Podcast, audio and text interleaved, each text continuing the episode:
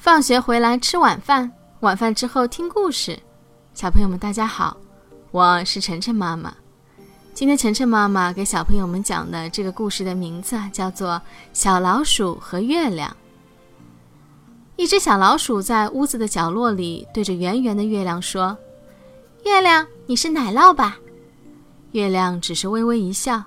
“月亮，你是刚出炉的热乎乎的奶酪做的吧？”小老鼠又问。可是月亮仍然只是笑笑，微微扭动了一下身子。这是一个静静的秋夜，人们都已进入梦乡，连蟋蟀都不叫了，只有小老鼠还没睡，不停地唠叨：“月亮，你为什么不说话？我肚子饿得实在睡不着。月亮，你让我吃一口吧，就一口。”月亮好像嗯了一声。月亮在房檐上停住了。月亮，我马上就到房檐上去，你等我一会儿。小老鼠急匆匆地爬上了屋顶。可是月亮眨眼功夫又爬得高高的，它在天上朝小老鼠微笑着。小老鼠非常失望，它在屋顶一言不眨地望着月亮。第二天夜里，小老鼠又对月亮说：“月亮，告诉你个好消息，你等等我。”我马上就架把扶梯，你从扶梯上爬下来。小老鼠想把房里一把又长又大的扶梯搬出来，可是它个子小，怎么也搬不动。第三天夜里，天黑得伸手不见五指，月亮连影子都不见了。小老鼠一会儿这儿瞧瞧，一会儿那儿看看，它找啊找，找了一个晚上，还是没有找着月亮。后来。一连几个晚上都是黑夜，天又下起雨来，冰凉冰凉的雨哗哗的下个不停。小老鼠又冷又饿，遭了雨淋，害起感冒来了。不知过了多少天，小老鼠的感冒好了。小老鼠跑到屋外一看，天上挂着一弯眉毛样的月亮。我找的不是你，小老鼠难过的说：“喂，眉毛月亮。”你要是碰到奶酪月亮，能不能给我捎个信，就说我搬不动扶梯。眉毛月亮默默地发着光。第二天、第三天夜里，奶酪月亮都没有出来，天上只有眉毛月亮悄悄地挂在夜空。接着天又下起雨，雨冷丝丝的，小老鼠害怕再感冒，便在库房的一个角落里。咬着一根硬硬的树桩睡着了。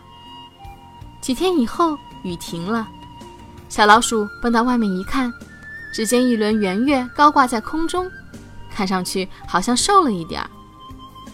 小老鼠高兴地说：“喂，月亮，我搬不动扶梯的事听说了吗？你能不能掉根绳子下来，这样我就能爬到你那儿去了？”月亮慢慢地向西移动，挂在一棵榉树上。小老鼠急忙朝挂着月亮的树梢爬去，可是等它爬到那儿，月亮又已经爬高了。月亮，你好不容易到这儿，你就再到这棵树上来一次吧！小老鼠拼命地恳求月亮，可月亮还是笑笑朝远处去了。第二天夜里，小老鼠爬到比榉树更高的烟囱上等月亮，不一会儿。月亮闪着洁白的光，从远处的山后跃上天空。怎么，月亮原来住在那儿？小老鼠高兴地跳了起来，从烟囱上一下来，小老鼠就对月亮说：“月亮，我先走了，我到你家去等你。”说完，小老鼠就朝远处的山跑去。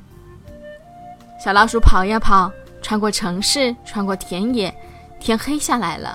小老鼠涉过小河，穿过树林。天更黑了，小老鼠不停地跑，终于跑到了山顶。小老鼠累得直喘粗气，在一棵树上，小老鼠找到一个洞，便一头钻了进去，呼呼地睡起觉来。过了一会儿，小老鼠饿醒了。月亮回来了吗？小老鼠从树洞里钻了出来，没见月亮回来。树底下落满了栗子、胡桃和橡子。小老鼠一个劲地吃呀吃，肚子吃得胀鼓鼓的。就在这时，月亮从另一座山后闪着光出来了，紧接着又匆匆朝天上爬去。小老鼠摸着胀鼓鼓的肚子，眨巴着眼说：“怎么，月亮的家住在那座山上？”月亮越爬越高。月亮不用着急，用不着爬得那么高。你是不愿让我吃上一口呀？月亮又一笑。从此，小老鼠就在山上的树洞里住了下来，每天吃着树上的野果子过日子。这只老鼠现在已经生了十二只小老鼠，每到晚上，它们就排着队，抬头望着天上的月亮。月亮害怕老鼠咬它，一直没有从老鼠的头上下来过。它老是微笑着，慢慢的从老鼠的头上走过去。好了，感谢小朋友、大朋友的收听。每天晚上七点，晨晨妈妈的节目和大家不见不散。欢迎关注晨晨妈妈的公众号“ Shanghai News Story”，也就是上海人和故事英文单词的组合。今天的节目就到这里了，再见。